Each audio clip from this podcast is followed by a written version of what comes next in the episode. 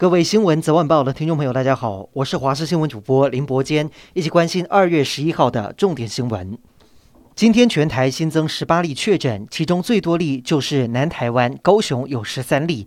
除了桃园跟本身的日益物流有关之外，新北三例有两例可能都跟高雄有关系，包括新增了案一九五二六是跨县市的家庭群聚，再新增一例住在新店的大姐染疫。另外案一九五二五系指可不可女员工有到高雄的旅游史，疫情持续南北延烧。对此陈时中强调，包括桃园。机场以及高雄港衍生案例都要特别注意。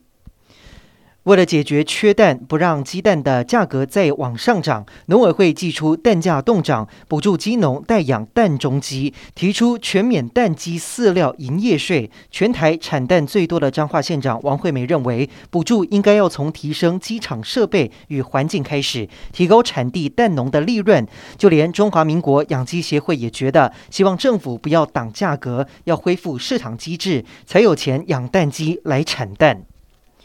去年底才传出要停驶的阿罗哈客运，在交通部的协调下重新恢复营运。没有想到，不到两个月，阿罗哈再次发出声明，表示最终仍然不敌疫情的冲击。台北高雄、台北嘉义这两条路线将在二月十八号午夜之后停驶。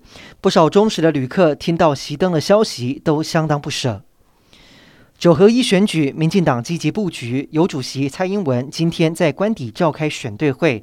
外界频频点名政务官，像是卫福部长陈时中、经济部长王美花参选。身为老板的行政院长苏贞昌表示与有荣焉，代表行政团队成绩获得国人肯定，但是尊重个人意愿。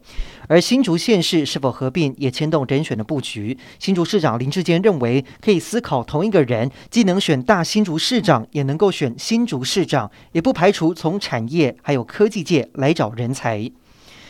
年底台北市长选举，蓝白合作要破局了吗？国民党前主席郝龙斌大赞立委蒋万安是蓝白政党最强的人选，还呛民众党是成事不足败事有余。资深媒体人黄光芹则是不满地表示：“这是要搞死蒋万安吗？”批评郝龙斌才是成事不足败事有余。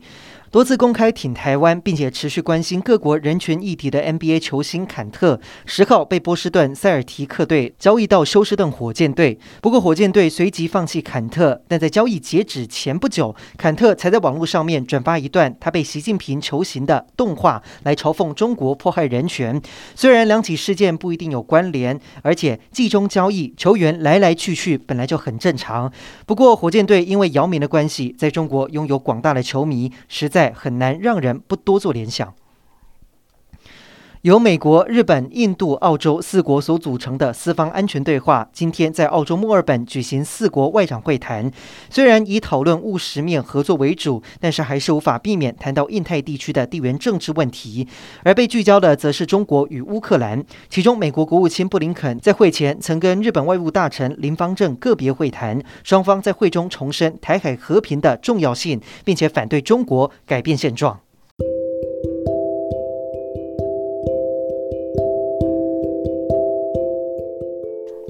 以上就是这一节的新闻内容，感谢您的收听，我们再会。